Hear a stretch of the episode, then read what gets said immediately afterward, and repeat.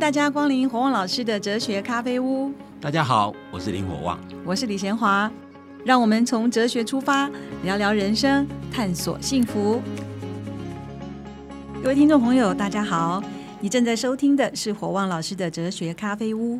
今天我们要来谈谈亚里士多德对于品德和幸福的观点。对于品格，亚里士多德是最早而且也是最有系统的研究者，是不是？首先，请啊黄老师来给我们介绍一下亚里士多德。好，亚里士多德应该是所有在论述品德为什么跟幸福相关最重要的一个思想家，而且他也是最早做这样的论证哦德行在古希腊不是只有道德的意义而已，体格健壮也算德行哈。那对对，那那就是卓越的表现，很卓越都叫啊，就是优点哈。那但是我们如果讲道德德行，那就是我们的讲的品德啊。那我先简单说明一下亚里士多德这个人呢。亚里士多德是在纪元前三百八十四年出生。那非常有趣是，他出生在马其顿。因为当时古希腊雅典的时候，呃，古希腊那个希腊城邦是有很多个城邦。那其中一个很重要的城邦就是雅典，另外一个另外一个就是斯巴达，这两个是最有名的。那马其顿在雅典的北方，算是比较小的一个城邦哦。那亚里士多德是出生在马其顿，但他的父亲是一个国王的御医，就马其顿国王的御医啊。所以事实上，因为这个背景，使得亚里士多德事实上是一个非常非常科学主义倾向的人。嗯，他他很有科学研究精神的。这点就跟他的老师不一样的地方，因为他的老师叫柏拉图嘛，哈，所有人都知道他后来到十七岁就到雅典来。学习啊，进入柏拉图学院，那大概跟着柏拉图有二十年之久。那他有一句最有名的话，就是“无爱无私，无更爱真理”啊。嗯，因为柏拉图跟他的想法正好是南辕北辙。柏拉图认为真理不在这个我们人世间，真理在观念界。所以有人常常开玩笑说，柏拉图之所以没有结婚，就是他另外一半从观念界还没下来，知道吗？当然是个玩笑话哈。但柏拉图、亚里士多德跟他的不一样的地方，由于他可能从小。父亲是个医生的关系，所以他从小对科学倾向蛮浓的，所以他认为说真理就在人世人世间里面嘛，怎么会在观念界？你知道吗？所以他才说无爱无私，无更爱真理啊。那他待在雅典，其实是一件对他来讲是一件辛苦的事情啊。那马其顿以雅典来讲，以雅典是当时应该是希腊最有文化的的城邦哈。我们都知道斯巴达是。骁勇善战，他是武力最强的一个城邦，但是最有文化的应该就是雅典嘛。嗯，那所以，所以他父母把他送到雅典来读书，其实可见他们父母其实是还没有文化水准的哈。那那那，但他的雅典其实是有点危险，危险的原因是因为当时雅典人发现马其顿正在正在整军整整顿军备，就是他武武力上不断的那个不断的加强哦，就像现在中国大陆一样，我们担心他会来攻打，你知道吗？那所以他来雅典，雅雅典人对他有些敌意。第一个敌意认为说，啊，你从北方的马其顿来，乡下孩子嘛，缺乏文化，你知道吗？但这一点其实不对哦，因为他对啊，马其顿虽然是比较乡下，比较比较没有文化，但他的父母是宫廷里面的人，显然是有文化嘛。第二个当然是因为马其顿的军事野心，让让这个雅典人很担心，你知道吗？所以雅典人觉得这个人来来这边会会可能是搞不好说认为他是间谍，说不定啊。那我认为他在柏拉图学院里面研究非常非常认真，由于他非常担心自己研究会睡过头，他发明了一个把自己叫醒的机器，你知道吗？嗯，哎，纪元前三百多年他就发明闹钟，哎，所以你知道，所以你知道，其实我们我以前念的是甲组，就自然组哈，要读生物，其实生物学里面有亚里士多德的发现，就他分分辨什么是动物跟植物的分类，事实上，事实上这个是在。在后人的学者认为，亚也以亚里士多德当时的对自然科学了解，他算是先进的生物学家，你知道吗？所以他其实很有研究精神。那那后来柏拉图过世以后啊，那柏拉图学院并没有交给他，交给嗯，因为他太聪明，而且他要从马其顿来，所以人家不给他，你知道？那所以所以事实上他在在雅典柏拉图学院里面显然待的不快乐，所以他就离开了。那后来亚里士多德曾经。被马其顿国王邀去当私人的家庭教师，那他教他教的那个那个那个王子啊，就是后来非常非常有名的亚历山大大帝，你知道吗？所以所以事实上他，我，我们以前常常讲说，在柏拉图的理想国里面，认为最好的政治制度是由哲学家当统治者，你知道吗？那当时他们就讲说，那如果我没有办法让哲学家变成统治者，因为哲学家变统治者不容易哈。但我可以把统治者变成哲学家嘛，哈，嗯，所以事实上，柏拉图跟亚里士多德都曾经去给统治者当过家庭老师。那其实都没有很成功，哈。虽然虽然亚历山大对马对对的亚里士多德还不错啦，但是基本上他的想法当然没有说服亚历山大嘛。那无论如何，他在他在这个雅典最后待的并不愉快。虽然虽然亚历山大后来登基以后，他他他又回到雅典去，然后亚历山大派了一些故有些人故意守护他，但但因为亚历山大在不久就很快就过世了，他在纪元前三百三十四年东征以后，他他他后来没没多少年就过世了。他一过世以后，亚历山那个亚里士多亚里士多就赶快逃，你知道吗？因为他知道说这时候，因为当时他他在他又回到雅典，是因为亚历山大，然后派人去保护他。等亚历山大一死，那当然人家就想算账，你知道吗？所以所以他又被控告是不忠于神明，你知道吗？然后他就逃掉。那他逃掉的一个原因是因为他不想让雅典人第二次破坏哲学家。嗯，各位都知道第一次就苏格拉底嘛，你知道吗？第二次苏格拉底，苏格拉底后来没有逃嘛，哈，但他就逃掉了，所以所以非常有趣哦，所以所以他觉得他不让雅典人干第二件坏事啊，所以他逃掉了。所以亚里士多德的呃的人生是非常有趣的一个故事啊，也就是他基本上活在一个充满敌意的环境里面，他这样。那他是怎么解释品德的呢？好，我们来讲亚里士多德对品德的看法，这个这个这个非常特别啊，他是让拿品德跟技能做个类比。也就是他认为说，品格不是天生。如果上一讲所强调，他说认为说跟技能一样，各位技能是后天养成的嘛，所以你要养成习惯，慢慢熟练以后才有可能。所以他认为说，自然的本性哦，不可能经由训练而改变。你如果是天生的，你不可能改变。比如说，我天生胆小，我不可能变成不胆小；我天生内向，我不可能变成不内向。你知道吗？像这些东西都是没办法改变。就像他说，你把一个石头往上抛，它一定会掉下来，因为因为。我我们现在知道它是地心引力嘛，你不可能说我把石头往上抛，然后你不断的抛，不断抛，就会往上跑了，不会嘛？你怎么抛都会掉下来，因为怎么训练都没有用，你知道吗？所以基本上他认为说，人虽然有一些天生的特质，有些人有一些天生的优势，如果刚刚所说的，有人生来个性比较温和，那有人生来个性比较暴躁，像这些都有形成品德的好材质。那我是没有形成品德好材质，他称为叫做自然德行，叫 natural virtue。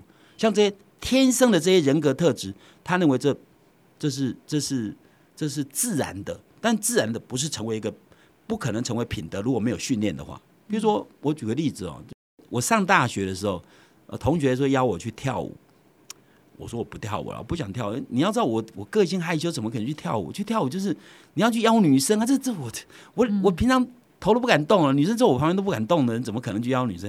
然后那些同学就跟我讲说：“那你那你不跟我们跳，那可以。”那时候我已经刚上大学，然后他就说：“那你不跟我去跳，那可以。那你跟我们去打弹子，就是撞球嘛。”嗯，那我想说，那那如果不跳舞打弹子，那我就退而求其次嘛，就跟他们去打撞球，你知道吗？那是我第一次打撞球，就我他们跟我打弹球，我第一次打我就赢他们，你知道吗？嗯，他们吓一跳，怎么会这样？我告诉你，我后来才发现说，我不止打弹子、打撞球很准，我投篮也很准，就我天生的这种特质。但我现在是不是撞球高手呢？当然不是嘛，后天没有训练嘛。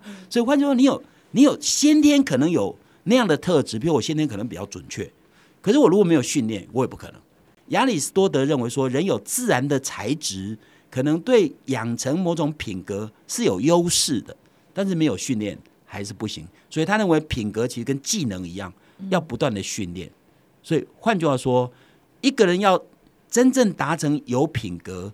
一定要经过不断的历练、不断的锻炼，所以你即使天生有一些特质，好像天生有些特质可能比较温和、善良的人，可是你也不可能变成真的具有仁慈品格的人。你你必须经过实践，然后不断的训练才有可能哦。但是品格虽然他用技能做类比，用技能做类比的好处就在于说，我们知道你要训练。其实我我要这样讲的原因在于说，如果你自己认为说啊啊，我我现在没有品格，我我我将来就不可能幸福。你错了，你现在没有品格，你就要知道，如果品格跟幸福密切相关，你就可以修炼，你知道，你可以慢慢锻炼，还是会有品格。所以品德跟技能一样，可以透过不断的练习而进步。如果你现在觉得自己的品德不是很好，也不用觉得失望，因为可以透过训练慢慢成长。可是好的品德跟好的技能应该不太一样吧？在我们的理解里面，一个一个技能，只要我们说这个人技能棒不棒，就看成果。嗯，比如说一个人投篮准不准，就投投投看嘛，对不对？进几球就知道。如果他命中率都是五成以上，那那当然是很准嘛，对不对？那我们如果说一个好的工程师，比如建筑师，建的好不好？你看他建筑作品怎样就好嘛。所以换句话，我们要考，我们要我们要决定一个人技能上是不是优秀，就看他的成果。所以一个钢琴家，我们他优不优秀，弹给我看嘛，你知道，让专家看看弹的好不好。所以换句话说，技能有没有好的技能，就看他展现出来成果就好。但是品格在这一点不一样。一个品格有没有好的品格，不是只有他做了什么，我们还必须知道他背后基于什么理由做。这就我上次讲一直在强调，一个人有没有好品格，不是只是做了对的行为而已。一个人让座当然是不错，合乎道德，但是他让座背后的动机是什么，才能展现出他是不是真的仁慈，你知道吗？所以要展现仁慈的品格，不是只有展现出行为的成果，因为我们。我们从技能来，技能对比就成果嘛，成果就做出来嘛，哈。嗯。那品格对比说你做了哪些行为嘛？但不是只有这样而已，我们必须了解他做这个行为的时候的动机是如何。所以这就品格跟技能不太一样的地方哦。所以一个人是不是具有良好的品格，不只看他在适当的时机展现出适当的行为，也要看他是不是拥有适当的情感跟适当的动机。这样。嗯。这样听起来，品德跟技能一样是可以锻炼的。可是品德跟技能不一样的是，不能只看结果，不能只看行为的表现，必须要有适当的时机、适当的情感和适当的动机。那什么是适当呢？我们下一段继续来讨论。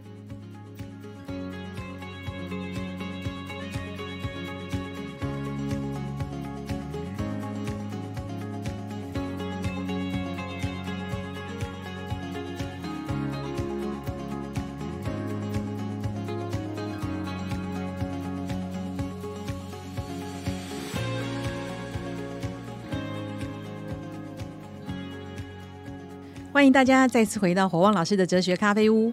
我们这一集是讲到亚里士多德对于品德和幸福的观点。上一段呢，我们就讲到，诶，这个呃亚里士多德他的背景呢，他怎么解释品德？他把品德跟技能来做对比。可是黄老师说到，品德不只是在适当时机展现出适当行为，也要有适当的情感和动机。那到底什么叫适当呢？好，我们要我们拿慷慨做例子哦。慷慨我们一般认为是一个品德嘛，哈。但所谓慷慨，就是愿意把自己所拥有的东西跟别人分享嘛。我们说这个很慷慨哈，因为我我愿意给嘛哈。嗯。但是并不是所有跟别人分享的行为都可以称为慷慨。那展现慷慨的行为，必须要在适当的状况，是给适当的东西，基于正当的理由，给正当的人，这样才可以。那这样有点有点奇怪的。譬如说，我们经常讲慷慨跟打肿脸充胖子有什么不一样？嗯。打肿脸充胖就是明明没有，还显示自己有的样子。所以慷慨的人绝对不会说，我明明只有五百块，我却却却给人家呃五，譬如说一千块，你知道吗？我根本没有嘛，那我要去另外借五百块给别人，这叫慷慨？当然不是嘛，对不对？所以慷慨的人一定是是说我我所拥有的，我愿意跟别人分享，但是我不能超过我自己所拥有的。所以我如果只有五百块，我却说我我我将来借了一千块了。那你是不是要跟别人再借五百块，再借别人？这不叫慷慨，这叫打肿脸充胖子。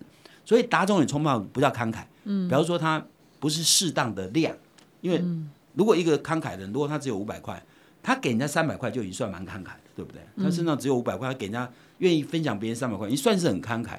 那一个家庭负担很沉重的人，需不需要跟人家送礼？实际上不需要嘛。我我经常讲说，我算是一个慷慨的人。但是我逢年过节我都收到很多很多的礼物，而送我礼物的人，我几乎从来不送人家礼物。为什么？因为那些送我礼物的人都是在社会上有些成就的人，他们是我的好朋友，他们愿意把他们所得跟我所得到好好好东西愿意跟我分享。但我不需要送他们礼物啊，因为他们不需要这些礼物嘛。所以你不回礼是适当的。对，因为 我我不回礼是因为我回给他们任何礼对他们而言都其实都不太重要，你知道吗？因为我不可能买很高贵的礼，因为。我不是那么有钱嘛，那我买的这个普通礼，真的一点意义都没有，你知道吗？所以我不会这样做。所以像我以前呢，由于中秋节，我收到很多很多甜点，因为我我自己不太吃甜的嘛，什么什么各种礼盒都有了哈。那我就我就拿去给我们我们哲学系办公室，因为哲学系办公室常常有很多学生研究生会来嘛，我就拿给他们。所以我说我愿意拿我都跟别人分享，那但是我不会不会超过我个人的能力负担，超过我个人能力负担，那那那也叫慷慨，你知道吗？那所以适当是对每一个人来说适当不一样，对你对来讲五百块，对他讲个一千对块，，所以事实上，如果我收入只有五百块，那么如果我我身上只有五百块，我愿意跟别人分享三百块，算很慷慨。如果人他有一亿元，他只跟人家分享三百块，你你说这很慷慨吗？搞不好很小气，你知道吗？因为搞不好人家真的很需要钱，你就只给。所以换句话说，到底要不要？到底什么叫品德？背后其实是有你实践相对应的行为的时候，你背后的动机，这中间当然要做判断哦。所以，所以有时候你要知道吗？一个仁慈的行为不是只有我帮助别人就好哦，愿意帮助别人，你你觉得就是就就是要仁慈吗？万一你帮助人是个坏蛋怎么办？如果有人跟你说我现在很缺钱呐、请你借我钱呐、你如果不借我钱，我就很难活下去啊。哦，你说那我借你好了，搞不好他拿着钱去买毒品嘛。嗯，这样叫仁慈吗？当然不是。所以你有时候要做判断。所以对亚里士多德而言，什么叫做适当？背后都有智慧在里面。就面对什么样的情境，面对什么样的人，面对各种状况，这样你怎么斟酌才是智慧的行为？所以对亚里士多德而言，每一个品德背后都有一个叫做实用智慧，它叫做 practical wisdom，、就是说你面对任何时候，所以你不是，所以为什么我常讲，你不是面对所有人都讲真话、嗯，有时候你要判断呢、如果如果我刚刚所我我上前面所说的，如果有人拿着刀去家里要杀你爸爸，你要说真话吗？当然不应该说真话，这就是判断嘛，你知道吗？所以任何这种判断，合乎品德的判断背后都是一种实用智慧。所谓实用智慧，就是你把人的理性，如果用亚里士多德讲法，人的理性充分运用在实际生活里面，你就会展现出智慧来。所以用比较简单的讲法，亚里士多德认为，品德一定要合所谓适当，就是合乎中庸之道。嗯，好，用他的逻辑、他的理论来讲，亚里士多德认为说，人的灵魂有理性跟非理性。嗯，就我们有一块是理性，比如说理性，就我们一般讲的呃逻辑思考啊，啊、这个分析呀、你知道吗？这种精打细算啊，这种这种是一种理性的概念。另外一块是非理性，比如说我们的七情六欲，其实比较属于非理性，所以对他来讲，情感跟欲望是非理性。所以又为什么我们常讲说这个人感情用事？嗯，感情用事就是没有大脑嘛，你知道吗？那 所以理性是比较清明，然后比较清楚的那一块，他为了事情的判断分析是清清楚楚，我们认为叫理性。但我们人有非理性嘛，你知道？那人常会人的行为常常会受非理性的影响，所以常常会有情感，会有会有欲望的产生。那亚里士多德认为说，我们的非理性部分又可以分两块，一块是一块是它可以受理性指挥的，一块是它不可能受理性指挥的。所谓不可能受理性指挥，譬如说我我如果现在血糖过高，我理性可以指挥他说血糖你不可能可以过高吗？这不可能，对不对？所以这是非理性的部分。我们的我们身体的结构，比如我长得很丑，我的理性可以命令说我现在变美吗？这不可能。所以所以有一部分是有一部分是人天生的特质，那是没有办法用理性去指挥的非理性部分。但有一部分是理性可以指挥，比如我们的欲望。我明明很想吃甜食，但我血糖过高、哎，你知道吗？所以我就说那那不能吃，那是理性告诉我的，非理性说啊，克制一下，克制一下。所以对亚里士多德而言，什么叫品德？什什么叫做适当？就是所谓品德，就人的情感跟欲望，因为从事任何行为都有情感欲望在里面嘛。嗯，他任何情感跟欲望都受到理性的指挥，然后听从理性的判断。所以对亚里士多德而言，什么叫做品德？所谓品德，就是你的情感欲望所展现出来的行为，是经过智慧判断的结果。嗯哼，因为理性代表智慧嘛，所以理性理性判断你该做什么。所以，所以一个人对亚里士多德人，一个人的愤怒、高兴啊、或者是痛恨，所有这些情感都可以表现，只要表现适当就好。所以适当，什么叫适当？就是有智慧的的讨的节制，受到智慧的节制的愤怒。比如说，我们常讲说义愤填膺，对不对？嗯。如果一个人都不会愤怒，那他一定没有正义感。正义感的人一定会产生对某些非常不正义的事情会愤怒，你知道吗？如果一个人完全不会愤怒，那他不可能有正义感。所以愤怒可不可以？可以，适中就可以。嗯，如果一个人有正义感，他会愤对不正义的事情愤怒，但他可可能太过，对不对？所以对亚里士多德人就是要听从理性的指挥。对，这样听起来就是 他是我们有品德的人，不是什么烂好人呐、或者是相怨，他是都经过思考过的。，可是你刚才讲说适当的情感啦、欲望，那这个中庸知道怎么达成啊？好，对亚里士多德而言，中庸就是我刚才讲就是适当嘛，哈。那对应中庸就一定有过跟不及。对，我用勇敢来做比喻哦。所谓勇敢，就是你在面对危险的时候，因为面对危险大家都会害怕嘛。嗯。那用亚里士多的讲法就是适度的害怕。一个勇敢人是适度害怕哈。嗯。那如果过度害怕就是懦弱。嗯。那过度不害怕就是鲁莽。嗯。举个例子哈，如果今天有个小流氓拿着刀要杀你，好，或者拿着刀跟你讲说把我钱包拿下来，你把钱包给我。那你说我很勇敢呐、我就跟他拼嘛。嗯嗯。哎、我们说这叫鲁莽。嗯，因为因为如果他有他有刀，而且你手上什么都没有。手无寸铁，然后你跟他打，这这你显然是一个匹夫之勇，这不叫勇。那用亚里士多德讲叫鲁莽。所以如果今天一个小流氓拿着刀指着你，叫你把钱包给给他，那适当的做法就是钱包就给他就好，你知道吗？因为这才是智慧的判断。嗯。所以你在什么样情境该害怕？比如说一个小孩子掉到水里面去，那个水如果不深，你很容易就把他救起来。你说我很害怕，那就是懦弱嘛，对不对？嗯。那可是如果一一个小孩掉到一个巨浪滔天的大海里，你你不太会游泳，你如果下去救他，不这不叫勇敢，这叫鲁莽。嗯所以换句话说，什么叫鲁莽跟勇敢会因人而不同，你知道吗？有些人，我如果是游泳健将，一直孩子掉一个孩子掉到水里面去，即使巨浪滔天，我有可能可以救他，也就我有我有把握，这时候下去他就不叫鲁莽，可能叫勇敢哦。嗯，就是说，所谓勇敢就是克服危险的恐惧的能力，那是适当的。嗯，所以一个人不能过度不害怕，一个人不能过度害怕啊。如果过度害怕，就一定就是懦弱嘛，对不对？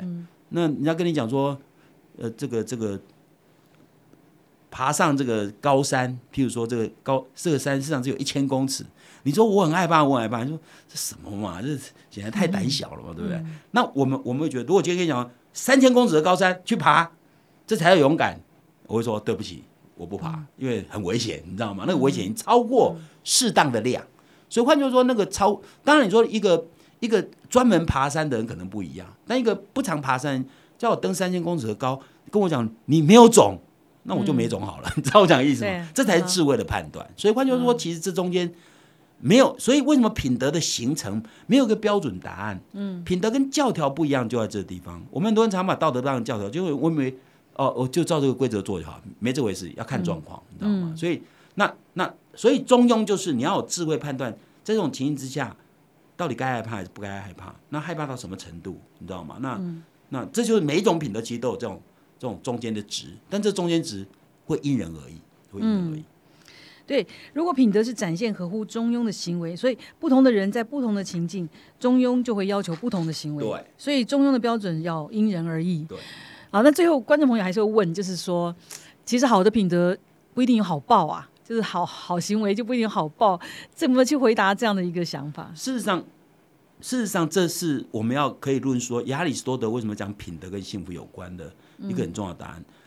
如果你是从事道德行为是会得了好报，你这动机本身就不是很正确，你知道吗？但是你从事道德行为本身真的会有没有好报？其实会有的。那那个好不好倒不是一般人所多的物质上的得到，所以也许我们在在进入这个之前，我们再再花一点时间谈刚刚讲那个品德的概念哦，就是说，我刚为什么讲说品德会中庸标准是因人而异的原因在这地方。譬如说今天如果一个穷人捡到钱包，那他如果把那个发现里面很多钱呢、他如果把他钱包送到警察局，跟一个有钱人捡到钱包，把钱包送到警察局，你会发现哪一个品德比较棒？穷的那个，对，因为他克制欲望、克制不当欲望的能力需要更强，因为他的诱惑性更高嘛。所以为什么讲因人而异的原因，就在于说你的条件、你的处境会决定你的品格到底高或低。所以对一个有钱人而言，他把钱包送到警察局可能很容易，因为他他根本很多钱这不重要嘛。但一个一个急需要钱的人，他捡到钱包却能送到警察局，表示他克制不当欲望，因为是别人的钱嘛，所以这个欲望想据为己有这种欲望是不当的嘛，他克制不当欲望的力量更强，那这种代表这个人的品德会更高。所以有时候你会发现到说，我们会对某些人会高的评价，譬如像陈树菊女士，诶，她是一个菜贩呢，她捐了那么多钱，那些钱对有钱人可能不是那么有那么多钱，可对陈树菊而言，那个钱就是她一生的积蓄，那这个品德当然是比较高哦，所以。为什么品德品德？为什么品德？事实上不是标准答案，呃，会看人呐，看谁而定哦。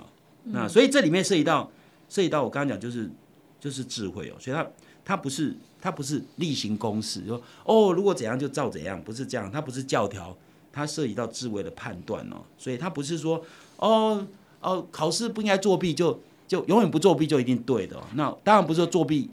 有时候会对，说不定在某些状况之下，特殊状况之下，也许作弊有可能会发生对。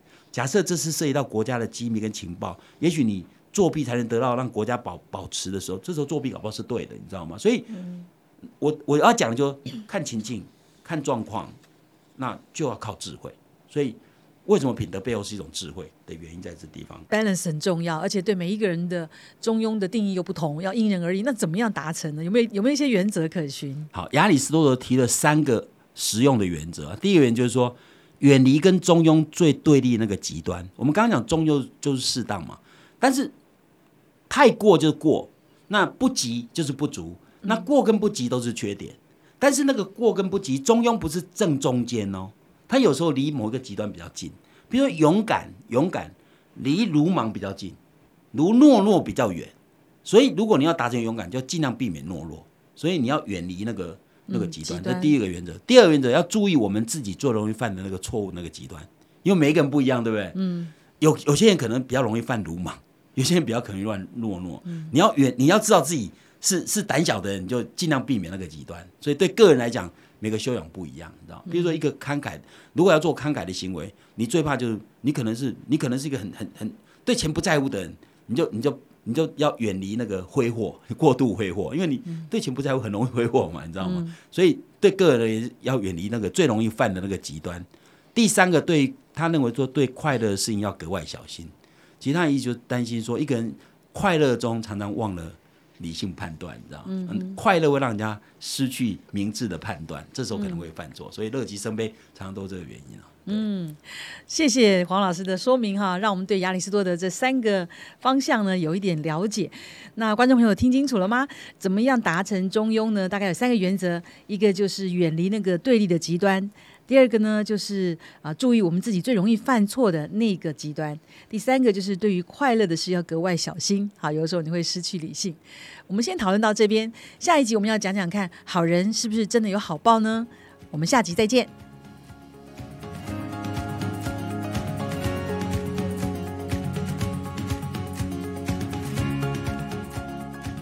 博望老师哲学咖啡屋这个节目是由新生代基金会赞助。你可以到脸书留言提问，也可以到官网查询节目更多的内容。我们节目每个礼拜四都会更新，欢迎准时收听。今天节目就进行到这儿，我们下一集再会，拜拜。